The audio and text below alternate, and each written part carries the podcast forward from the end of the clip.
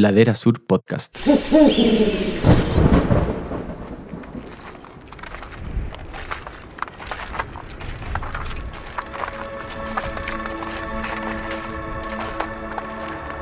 Cuando llegamos a Concordia, cuando veníamos llegando, yo sabía que a la izquierda iba a aparecer el K2 y no me atrevía a mirarlo, juro por Dios, era así una emoción de nerviosismo, de saber que ahí se había perdido Juan Pablo, de que todavía no, no aparecía.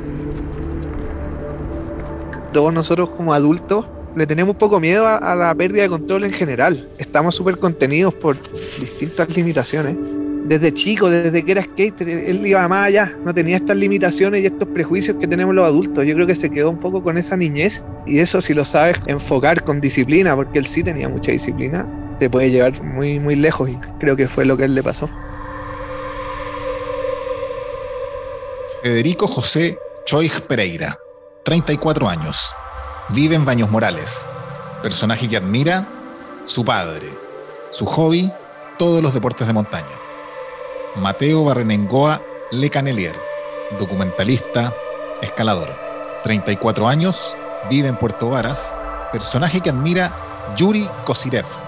Su hobby son la música, la escalada y el buceo.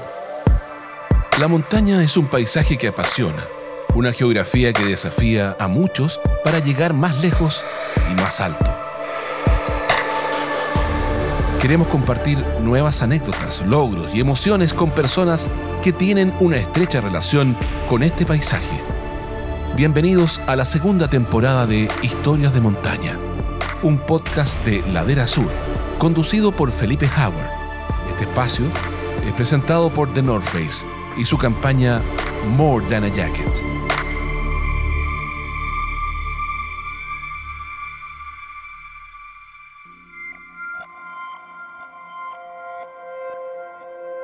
Hola a todos, ¿cómo están? Hoy estamos en un podcast un poco diferente y especial. Es la segunda temporada de Historias de Montaña, el podcast creado por Ladera Sur junto a The North Face y este año con su campaña More Than a Jacket. Estamos con dos personas muy cercanas a Juan Pablo Mor, JP, como, como le gusta decirle.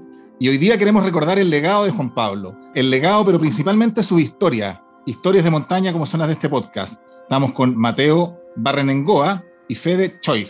Y la idea hoy día es contar historias, principalmente las que Juan Pablo tuvo en, en Himalaya, en Pakistán, en Karakoram, la escuela, el proyecto social que hizo con Mateo, la, la escalada con Lucho Birkner y algunas de las ascensiones a, a cinco de las montañas sobre 8.000 metros que él ascendió, el Annapurna, el Manaslu, el Daulagiri y Lhotse y Everest, que quizás es lo más conocido, pero con, yo creo que con Fede vamos a poder entrar un poquitito más en, en esas expediciones anteriores, que fue como el gran salto que dio JP en los Himalayas. Así es que bienvenido a este nuevo capítulo de Historias de Montaña.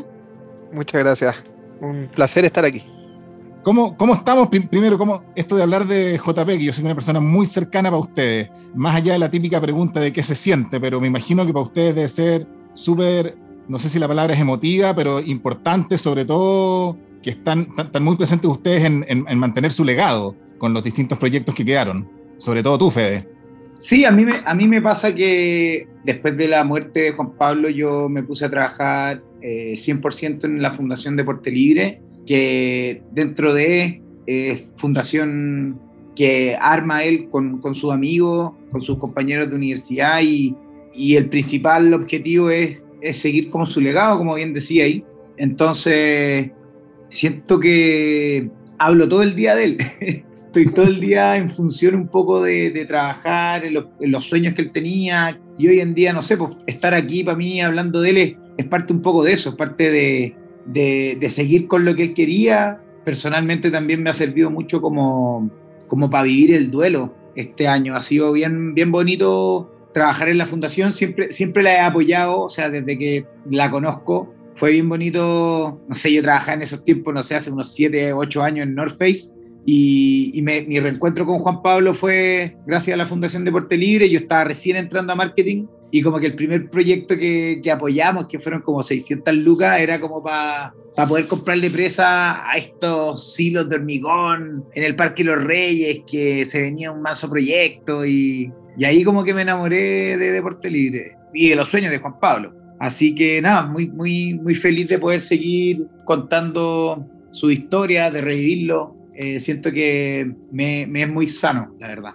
Claro, estamos casi, casi a punto de cumplir la efeméride, como se dice, del, de, de cumplir el, el tercer año aniversario de ese logro, el récord Guinness, cuando ascendió Everest y Lotse en seis días aproximadamente. Y podríamos hablar harto de eso, pero tengo la sensación, como hablábamos, Fede, que hay mucho de eso que se ha contado, que lo podemos revivir de todas maneras. Es como el gran, la, gran expedición del, pero yo sé que tú tienes mucho, no sé si la palabra es historias no contadas, quizás porque son menos conocidas, pero el gran salto que fue el Anapurna primero, lo difícil del Daulagiri, podríamos comenzar hablando de, ese tipo de expediciones, ¿o no? Sí, como queráis, o sea, partiendo porque ¿por qué el Anapurna fue el primero? O sea, todos le decían por qué había partido por el más difícil, el más mortal, nadie va para ese, y al final era el más barato. era el más barato y Juan Pablo quería hacer el Everest y el Everest es el más caro por un tema de oferta y demanda simplemente. Entonces, eh, el SEA conoció a uno de los guías de la Napurna haciendo el curso de, guía UAGM en Suiza y en el fondo le, hizo, le hicieron todas las manos para que les pudiera salir más barato aún el Anapurna y, y al ser el Anapurna menos demandado, le salía más barato. Y Juan Pablo, cuando hizo el Anapurna no tenía ningún auspiciador, se fue con lo opuesto, se fue colgado un poco de, del SEA, que era atleta de North Face en ese tiempo, y Juan Pablo era la acordada del atleta de North Face, ¿cachai? Nadie lo conocía, era, era un escalador, era, estaba recién empezando, entonces como que su salto al estrellato en el Himalaya fue, fue haber hecho el Annapurna, un cerro que ningún chileno creo que había intentado ni siquiera, y un cerro que tiene una tasa de mortalidad muy alta, nadie, yo no lo conocía. Un hito histórico bien simbólico, porque el primer 8000, el libro de Maurice Herzog, Annapurna 8000, el primer 8000 en ascenderlo, en la primera montaña sobre 8000 metros en ser ascendida por los franceses. Exacto, se habían equivocado, si querían ascender otra, creían que era la más alta y terminaron en la Annapurna, que es la menos ascendida. Mateo, tú en esa época, tú ya estabas ahí, ¿cuál era tu vínculo con, con JP en ese entonces? No, ahí todavía no estaba vinculado con JP, si bien teníamos, yo creo que 100 amigos en común, todavía no nos vinculábamos nosotros como, como, amigos, pero sí me llamó mucho la atención el ascenso en ese minuto. O sea, todas estas historias de montaña también las viviste después entonces. Sí, pues. Yo sí estuve mucho más cerca cuando subió el Everest, porque yo estaba en Nepal con él. Claro, eso, eso era lo que te quería preguntar. Íbamos a entrar en esa materia después del fondo del famoso, el viaje que tú hiciste en Nepal, estuvieron juntos, filmaron ese documental precioso bajo la, bajo la gran montaña. Y ahí es donde tú más conviviste con él, ¿o no?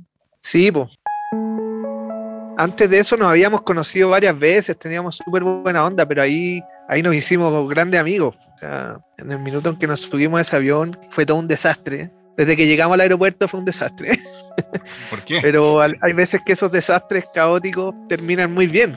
¿Cachai? Como que vais sorteando problemas, que la visa, que el pasaporte que se me cayó, que el vuelo está atrasado, hasta que lográis llegar a Nepal y, y fue maravilloso. O sea, lo que ustedes conversaban antes, lo que decía el Fede, como estas ganas de, darlo todo, yo creo que tanto el Fede como yo tenemos la suerte de haber visto la manera en que, en que JP daba todo, ¿cachai? Onda, si estábamos en el pueblito en Nepal y había que construir el muro, uno se plantaba 14 horas martillando, daba lo mismo. Entonces eso, eso te motiva para los proyectos que uno hace ahora relacionados a, eso, tratar de darlo todo de esa manera, ¿cachai? Y así fue en Nepal y yo creo que la sensación que tuvo él después de, desarrollar este proyecto con los niños y que les construimos el muro y que les equipamos la roca, estuvimos haciéndoles talleres, para él fue una bendición de, de los Himalayas. Él me lo dijo y se fue con el alma tan llena de todos estos niños que de estar todo el día comiendo con ellos, escalando, riéndose, paseando. Y el último abrazo que nos dimos antes que fue a subir el cerro fue como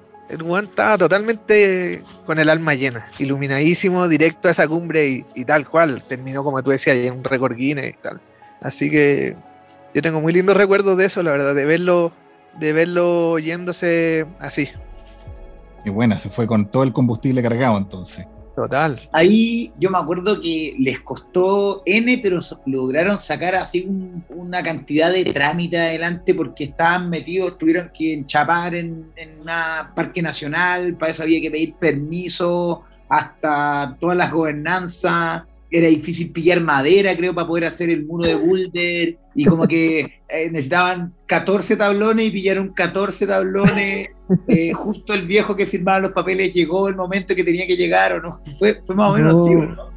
Olvídate, o sea, como les decía, desde el minuto que nos subimos al avión, que fue un problema constante, pero ya en el minuto en que estábamos en el valle, nos dimos cuenta que la roca perfecta, que no podía ser otra, estaba dentro del Parque Nacional Sagarmata, que es el Parque Nacional del Everest, ¿cachai? Que es probablemente uno de los parques nacionales importantes en el mundo.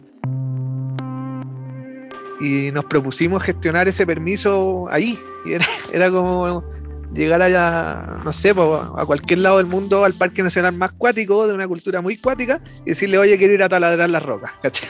Entonces fueron prácticamente cinco días de, de un trámite, pero terrible, esas escenas están súper bien retratadas en tu documental. Recuerdo así como la, espera por el trámite, la espera por la firma para poder partir antes de. Olvídate, estábamos en el Valle del Cumbu con el Everest, con el Amadablan, unas vistas maravillosas y figurábamos ocho horas dentro de una oficina. ¿cachai? El llamando al teléfono al gobernador en Katmandú. El gobernador mandaba un mail que nunca llegaba el mail, mandaba una carta y al día siguiente volvíamos y llegó la carta, sí, pero era otra carta y al final era todo este constante sortear problema tras problema, pero de alguna manera teníamos esta sensación de que lo íbamos a lograr y que cuando lo lográramos iba a ser increíble. Y en el minuto en que nos pasan ese permiso con nuestros nuestros nombres y todo, agarramos la mochila, bajamos corriendo y ahí, ahí nos fuimos por un cohete. ¿Y, cuántos días tuvieron para construir el muro? Temo, a lo mejor no todos, no todos saben, el proyecto era en la localidad de Monjo, donde se hicieron el muro de escalada, para darle esta oportunidad justamente a gente que vive ahí y que nunca en su vida había escalado, siendo que están en, el epicentro del, mundo de la montaña. Sí, pues de hecho JP nos dice, oye, vamos a ir a enseñarle a escalar a, a, los cherpas. y yo como que me dio risa, ¿cachai? vamos a enseñarle a plantar sandía a paine, ¿cachai? Pero en verdad los cherpas no escalan roca. Los locos caminan, saben eh, hacer travesía en hielo, saben un montón de montañas, pero no escalan escalada deportiva en roca, menos sus hijos. Entonces la, la verdad fue un hit. Fue tremendo, la comunidad se armó en torno a nosotros y al proyecto, estaban todo el día escalando, los papás queriendo aprender a asegurar, los profesores. Fue maravilloso en ese sentido. Oye, ¿por qué nunca nadie había hecho eso antes allá? Siempre me pregunté cuando leía la historia y veía las filmaciones tuyas con el Lucho, con JP, así como, ¿cómo nadie lo hizo antes? Sí, es loco pensarlo. Eh, hay cosas que empiezan más tarde, me imagino. Y eso está muy ligado al, programa de ahora, de ustedes. Ah, claro. Ahí, y, de, hecho, ahora que fuimos con el FE el año pasado a Pakistán, como que se reafirmó tremendamente esta idea de, de proyecto, ¿cachai? Y se, se vincula muy bien al, al trabajo que están haciendo los chiquillos en la fundación también. Es impresionante, creo, como que de repente uno, no sé si de ciego o porque no quiere ver, que tiene la montaña en sus narices y, somos los que quizás menos cultura de montaña tenemos. En Chile nos pasa lo mismo, ¿cachai? O sea, tenemos una cordillera de los Andes increíble y somos los que menos sabemos de, cordillera. Y, y, Pakistán les pasa lo mismo, o sea, tienen unos murallones y no saben escalarlos, ¿cachai? Como que de repente todos lo dan por hecho, lo dan por obvio, pero, pero al final no lo es, no lo es. Y, son tan agradecidos. O sea, yo me acuerdo el, hijo de, de Alisa Para, Sajid, que, que, fue en el fondo el que encontró a su padre, el que y fue a compartir con nosotros, fue la última persona que los vio vivos en, en el CADO. Eh, él llegó y, y, verlo tratar de escalar y decir, este gallo es realmente una máquina de montaña y no sabe escalar, ¿sí? Y, verlo ahí, llegó, aportó con una cuerda, estaba fascinado de que ahora por fin había un sector de escalada en el valle. Y no hay sectores de escalada en uno de los lugares donde más sectores podrían haber. Es el legado, ese es tremendo legado, como decís tú, ir a enseñar a escalar a los cherpas en su propia tierra.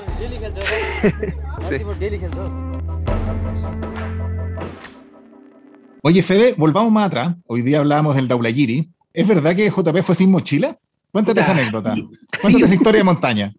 Esa fue bastante estresante y bastante tras bambalinas que no, no, podíamos, no podíamos contarlo porque, porque en el fondo Juan Pablo quería hacer 5 8 mil en 100 días. Ese era un proyecto que tenía él el 2019, cuando de hecho baja del récord Guinness y no se va a Pakistán porque, porque su papá le habían encontrado cáncer y, le quedaban pocos meses de vida y él, decide volver a, a, Chile para poder estar el último tiempo con su papá. Pero la coordinación y la logística ya se había llevado toda su, su mochila y su equipamiento a Pakistán. Entonces, eh, él dejó todo tirado y se vino a Chile y cuando retomó el siguiente semestre, ya con su papá muerto y un poco ir a honrar a su papá al Taulagiri, que era la única montaña que, en donde había remotado el Himalaya, que había sido de las primeras que había intentado, creo la segunda que intentó, su mochila la tenía la agencia de Pakistán.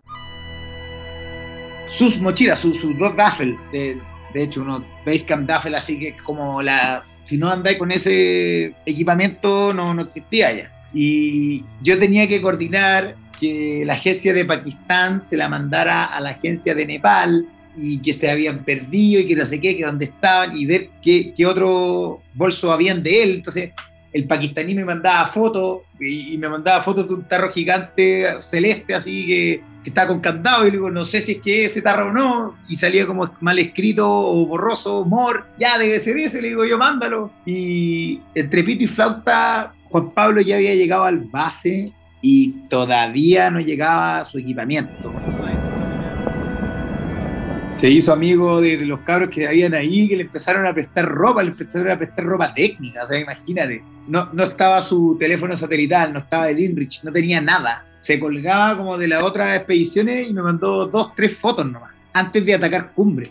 Le llegó su mochila, que en el fondo no es solamente por el hecho del equipamiento, o sea, estaban las banderas de los auspiciadores, estaba en el fondo todo, toda la logística satelital para poder, para que nos reportara el ataque cumbre. Estaba todo ahí y tres cuartos de expedición no lo habíamos podido contar porque no habían llegado las cosas. Entonces, la última información que a mí me mandan, en el fondo, calculando ventanas y tal, era que el trekking más encima para llegar al base del Everest se iba a demorar seis días este Sherpa en llevar las cosas. Y esa fue la última información que supimos. Y en el fondo, ojalá que llegara en seis días, ojalá que no se retrasara a la antigua nomás. Pues, y efectivamente llegó el día 6 y el día 7 Juan Pablo ya estaba armando su equipamiento porque tenían que partir al día siguiente. Entonces fue estresantísimo porque decía, weón, vos no podís subir sin la bandera, weón. Vos no podís subir sin tu ropa porque en el fondo nadie, nos va a creer cómo vaya, cómo con, con lo puesto.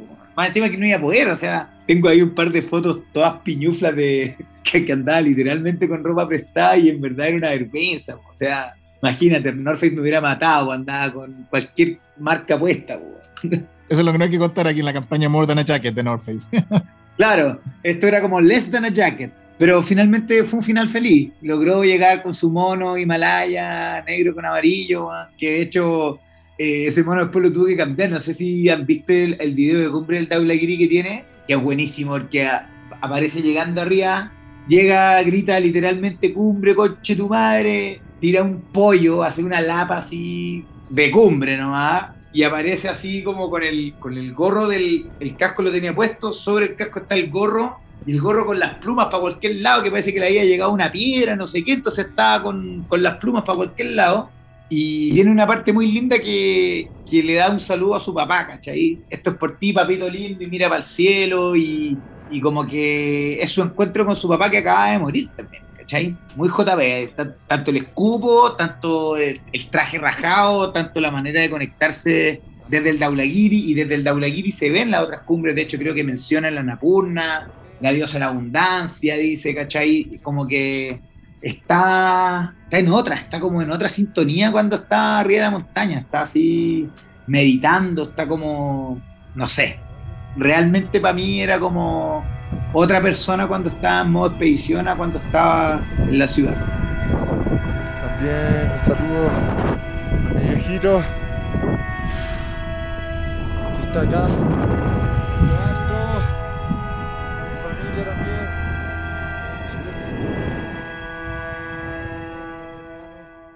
Ese modo expedición es parecido a lo que decía Mateo delante de que se fue como iluminado, de que se fue lleno después del proyecto social, como no, coherente las dos cosas. Es importante recalcar esta capacidad que tenía de, perder el control de manera sana, porque yo creo que todos nosotros como adultos le tenemos un poco miedo a, la pérdida de control en general, como estamos súper contenidos por distintas limitaciones y El JP no, pues no sé, pues llegábamos a un restaurante en Katmandú y tenía hambre, se pedía seis platos y después cachaba que no teníamos plata y era todo así como un, desenfreno, una pérdida de control constante, pero que si la lleváis a la montaña, el loco ya está arriba y le da lo mismo los problemas, se chantaba una hamburguesa y, y, le, y mandaba, y esta capacidad de pérdida de control, eh, de alguna manera controlada, obviamente, es lo que yo creo que lo hizo un montañista tan extraordinario, como de desde chico, desde que era skater, él iba más allá, no tenía estas limitaciones y estos prejuicios que tenemos los adultos. Yo creo que se quedó un poco con esa niñez y, eso si lo, si lo sabes como enfocar con disciplina, porque él sí tenía mucha disciplina, te puede llevar muy, muy lejos y creo que fue lo que él le pasó.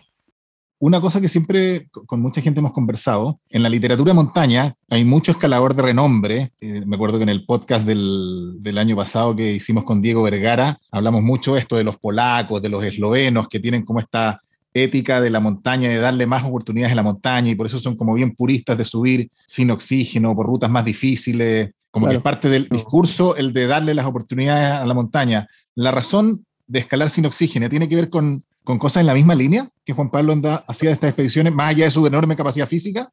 Totalmente, o sea, más encima, yo creo que por su capacidad física y por su esencia, no le podía cargar la mochila. Creo que era el mismo Daulagiri que llegando arriba hay una parte media técnica de, cuerdas fijas. Y este Juan pasaba a cuatro metros de las cuerdas fijas y no las usaba. ¿Cachai? Teniendo la ayuda al lado. Es como cuando te estás ahogando y tenías el salvavidas ahí, pero querís salir por tus propios medios. Entonces, va, va eso mismo. Yo puedo por mis propios medios, ¿cachai? Y no sé, mucha gente le preguntaba, oye, ¿y, y cómo es esta sensación de subir sin oxígeno? La verdad, no sé, porque no te lo puedo comparar porque nunca he usado oxígeno en mi vida y tampoco lo voy a usar. Entonces, solamente te puedo dar la referencia de lo que es no usar oxígeno. Juan Pablo hubiera preferido, si está punado, hubiera preferido devolverse o si está empezando a tener mal de altura, devolverse a tener que usar oxígeno. Y eso siempre lo dijo. Sin duda. O sea, yo le decía, ya, pero le pregunté, ya, pero ¿qué viene después? Como, como que, que, que, o sea, y ya, y, y, después cuando terminé los 14, 8 mil, ¿qué? No, porque, o sea, yo le miraba, yo me acuerdo, le miraba el, el, su último año, lo que quería hacer cuando partió en el fondo con, con el Cadó invernal.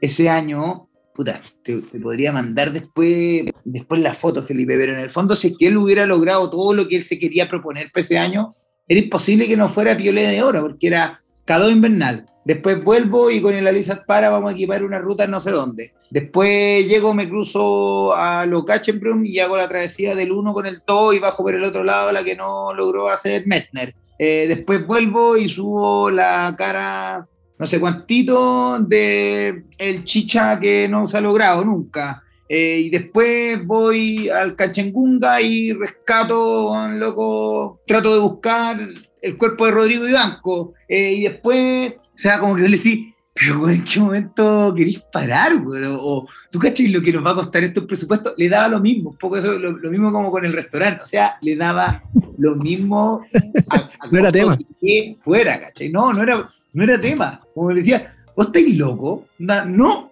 lo quiero hacer, esto es lo que quiero hacer, ¿cachai? Oye, Mateo, el viaje que hicieron ustedes el año pasado, que hicieron en julio a Pakistán, ese es como el cierre, eh, como dejar el legado, ¿cómo, cómo lo vivieron ustedes? Eh? Sal, saliéndonos un poquitito como de las historias himalayicas, aquí entro como en la historia de montaña de ustedes, de haber viajado justamente los dos solos, no sé si a modo de reencuentro, de cerrar un círculo. ¿Cómo fue esa experiencia? Mira, nosotros estábamos con el Lucho en, en La Junta, un pueblo en la Patagonia, de hecho haciendo un proyecto similar al de Nepalpo. Y ahí nos llega la noticia del K2. Y pucha, con el Lucho nos miramos y lo primero que dijimos fue, nos vamos a Pakistán. Llamamos al FE, Lucho llamó al FE, bueno, ¿cuándo nos vamos a Pakistán? Entonces fue súper fuerte estar ahí en la aldea y de repente de la nada un 30 niños gritando JP, JP, JP. Eh, se te paraban los pelos pero de todo el cuerpo y eso, eso pasaba todos los días y todos los días se te volvían a parar los pelos porque no podíais creer estar allá en ese lugar tan lejano sin el JP, pero en verdad más con el JP que nunca, ¿cachai? Porque estaba extremadamente presente.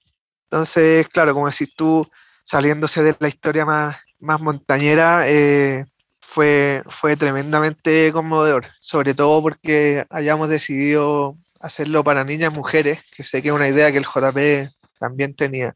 Y, y, sí, como te decía, rescato momentos de ese viaje, como también rescato otros en Nepal con él, que quedan para toda la vida y que te incluso uno puede acudir a veces a esos momentos y te pueden servir para distintas cosas. ¿Y otros momentos de esos que en Nepal, a, cuáles te refieres que podrías contar? En Nepal hay dos momentos que atesoro bastante. El primero fue en Katmandú. Es súper simple, es como, pero son momentos que, que, quedan. Pues fuimos al templo este, que no me acuerdo cómo se llama, pero es donde hacen todos los funerales, donde queman a los cuerpos.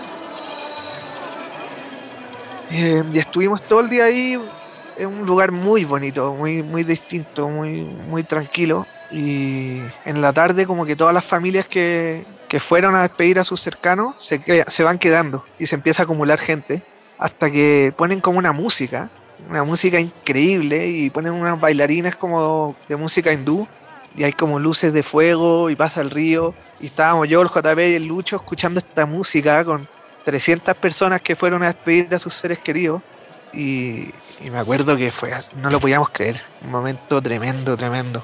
Y ya después, arriba en el Valle del Cumbu, un día subimos de Nancho a pasar más arriba, como a los 4500, a buscar, simplemente a buscar rocas, por si había alguna roca buena para escalar, porque todavía no teníamos la certeza de, de poder equipar la que estaba más abajo en el Parque Nacional.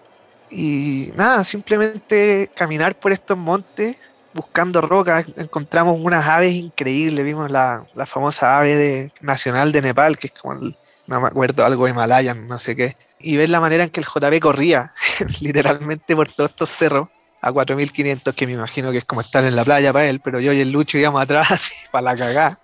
Y, y nada, están los tres en esta naturaleza total, en los Himalayas, de repente da una vuelta y aparecía la Ama de Ablam, y la primera vez que vimos el Everest, él también era la primera vez que él veía el Everest. Entonces, súper emocionante, la verdad. Tengo, son recuerdos muy lindos que siento un privilegio muy grande de poder haberlos vivido. Fede, ¿tú cómo viviste ese último viaje? Eh, fue, fue un buen cierre de una etapa importante. Yo antes que llegara Mateo no habíamos encontrado el cuerpo todavía, pero, pero con la Tamara, eh, el Mono Díaz, uno de sus mejores amigos acá de, Chile, y un par de integrantes más de cercanos de gente que había desaparecido en la expedición invernal, hicimos el trekking hasta el campo base del Cado. Y era un trekking de 16 días, que fue increíble. Fue, fue así como cada día acercarse más a JP. Íbamos sin señal. yo, yo, no, yo, nunca había tenido Sherpa yo, o, porteadores. Los Sherpas son de, de, de Nepal. Eh, estos son porters. Eh, y, lo, los porteadores, a mí la Tamara me dijo, bueno, lleva una mochila de puta, de no más de 30 kilos o 25 kilos y con eso vamos, y yo ya, pues, y yo llevaba solamente esa mochila, no llevaba otra mochila y de repente me dice, ya, ¿y tu mochila para caminar? Le digo, esta es la mochila para caminar. Y me dice, no, esa es la que te tiene que llevar el, porteador. Y le digo, pero ¿cómo? No, si tenemos porteadores contratados y, yo tenía que pasarle mi mochila a un viejito, a un viejito de 60 años y él anda como que peleando con la mochila y yo le decía, pero es mi mochila, un poco aprendiendo de JP que no me tocara mi mochila, po. Y, nada, y al final entendí la nobleza que hay detrás de, de los porteadores, de, de, cómo ellos también viven de esto, de cómo es la logística que llegan hasta cierto punto, de ahí recogen cierta carga del otro lado. Eh, había un chivito que estuvimos llevando todos los días de expedición y yo decía, cada día me encariñaba más con el chivito y sabía que en algún momento lo íbamos a comer. Y, y había un búlgaro que le ofrecía plata, te juro por Dios que le ofrecía plata ya al, a, a, lo, a, los jefes, a los coordinadores, de que por favor soltaran al chivito, ¿caché? Porque te juro por Dios que eran así 100 dólares, 200 dólares, una, con eso compráis tres vacas, cuatro vacas, pero por favor que lo soltaran. En un momento el chivo desapareció, no lo comimos nosotros, no tengo idea si es que coordinaron entre ellos recibir la plata, se la habrán comido la expedición que venía atrás o qué, pero, pero en el fondo como que empecé a entender un poco la cultura de ellos y cada día que nos acercábamos más era increíble y yo sabía que al final del valle estaba Concordia, Concordia el campamento donde recién ese, ese día veía el Cadó eh, te vayas acercando siempre por un valle que veía al frente el Gashenbrunn 4, que atrás está el 3, el 2 y el 1. Y, y en Concordia habían puesto recién hace tres meses una antena de, de- de teléfono. Y había señal el día 8 de 16, íbamos al base y íbamos a volver después el día 10 con señal y sería todo. Era el 8, el 10 y los únicos días con señal de 16 días. Y nada, cuando llegamos a Concordia, cuando veníamos llegando, yo sabía que a la izquierda iba a aparecer el K2 y no me atrevía a mirarlo, juro por Dios, era así una emoción de nerviosismo, de saber que ahí se había perdido Juan Pablo, de que todavía no, aparecía, de que justo más encima están coincidiendo los días de la ventana para poder atacar Cumbre, donde la- las cordadas iban a empezar a, pasar el límite donde del campo 3, que era donde, donde habían terminado de buscar. Y, y nada, cuando lo vi, me puse a llorar, estaba la Tamara también ahí, estaba el mono, y los tres estuvimos contemplando, era un día más encima que estuvo nublado y se había empezado a despejar, entonces como que de repente entre nubes aparecía, desaparecía, era como bien esquivo el K2, ¿qué querés que te diga? Y, estuvimos tres días mirándolo de frente, porque en Concordia llegamos a alojar, abrí la carpa y lo veía y avanzar al base cuando pasamos al lado del Broad Peak también, ahí mirándolo de frente todo el día. Y llegamos al, al, al, al base del, del K2 y, y justo había habido un accidente y vimos el helicóptero rescatando al guía y, el guía no volvió con su cliente, el cliente murió y todos sentados en una mesa, algo fumándose unos puchos, todo nervioso porque acaba de morir su cliente y, y la muerte está ahí, o sea, ahí como que es parte del día a día, ¿cachai? Entonces, como que revivir quizás esos mismos helicópteros que en el invierno habían estado intentando buscar a, a los desaparecidos, em, fue heavy. Y, al día siguiente teníamos que volver, ya habíamos hecho la ceremonia para poder instalar una placa en el, en el monumento a los caídos, pero en el fondo empezábamos a alejarnos ya de JP que todavía no lo encontraban y no nos queríamos ir. Y había una sensación muy rara como de, te tengo que soltar, te tengo que dejar partir, ¿cachai? Y ese día nos devolvimos a Concordia. La, caminata son tres horas, no es tanto tampoco, tres, cuatro horas, es como bajar nomás. Y cuando llegamos a Concordia, como que nos, nos tenían armar la carta, nos arman, nos te armaban todo. Y como que nos echamos así como medios tristes, todavía mirando, y como que nos empezamos a quedar dormidos. Y, y de repente la Tamara nos despierta y nos dice: ¡Cabrones, cabrones! ¡Los encontraron! Y nosotros así no lo podíamos creer conectamos las radios con el, con el base de allá y efectivamente habían encontrado un cuerpo eh, que tenía traje amarillo en el fondo.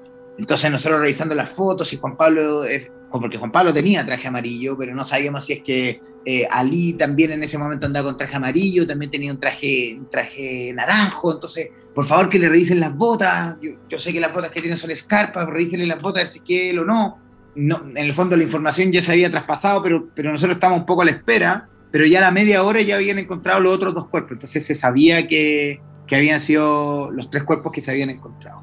Y, y, justo en ese momento había señal, justo estábamos en el día 10 de nuestro viaje y había señal y, y pudimos conversar con la familia, pudimos dar la noticia que, que en el fondo después llegó para acá y todos los periodistas tratando de llamar y yo, no sé, tuve 12 horas como para tratar de traspasar un poco como mensajero lo que habíamos pasado y, y, después de eso volver. Tuvimos cuatro o cinco días de vuelta como, como más en paz, más en calma, con, con esa tranquilidad de saber de que, de que ahí estaba, de que, de que no queda para la imaginación, de que no es un desaparecido, sino que, que simplemente lo había dado todo y que, y que habíamos logrado estar justo en el momento en donde, donde lo encontraron. Y eso fue, fue un momento muy bonito para mí, fue como poder cerrar una etapa, poder abrir otra y mucha paz en verdad, mucha tranquilidad.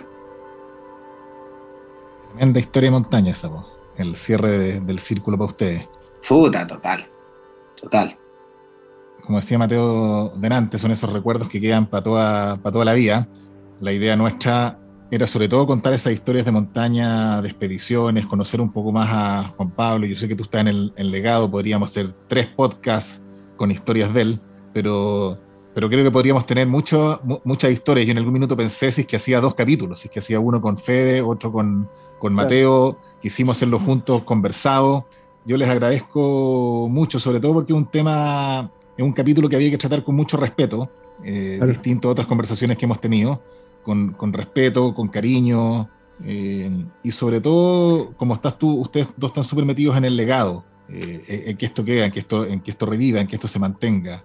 Así que quisimos hacer este capítulo justamente para mantener este legado, pero contando historias, contando anécdotas, contando esas risas, ese, ese niño que ustedes bien describían de repente que tenía JP en, en muchas de sus acciones. Así que muchas gracias a los dos. Eh, sin duda son temas que, si bien merecen mucho respeto y cariño, pero no, no tienen que estar escasos de, de risas, de buenas anécdotas, porque fue gran parte de lo que todos vivimos. Así que un placer haber tenido esta conversación. Se siente la buena onda aquí con el Fede, contigo. Así que por mi parte, muchas gracias. Yo lo mismo, lo mismo. O sea, eh, a, JP lo recordamos con alegría y yo creo que así es como a él le gustaría que lo recordemos. Quedó ahí, quedó, quedó como un rockstar. Eh, nos dejó una enseñanza para todos. Y nada, pues seguir recordándolo es siempre un agrado. Y le agradezco a la Era Sur ahí por, por hacer esta instancia, que son memorables al final también para nosotros también.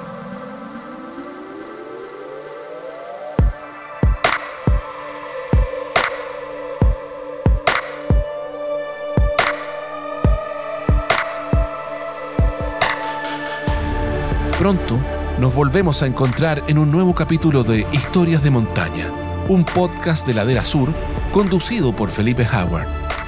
Este espacio es una presentación de The North Face. Encuéntranos en Spotify.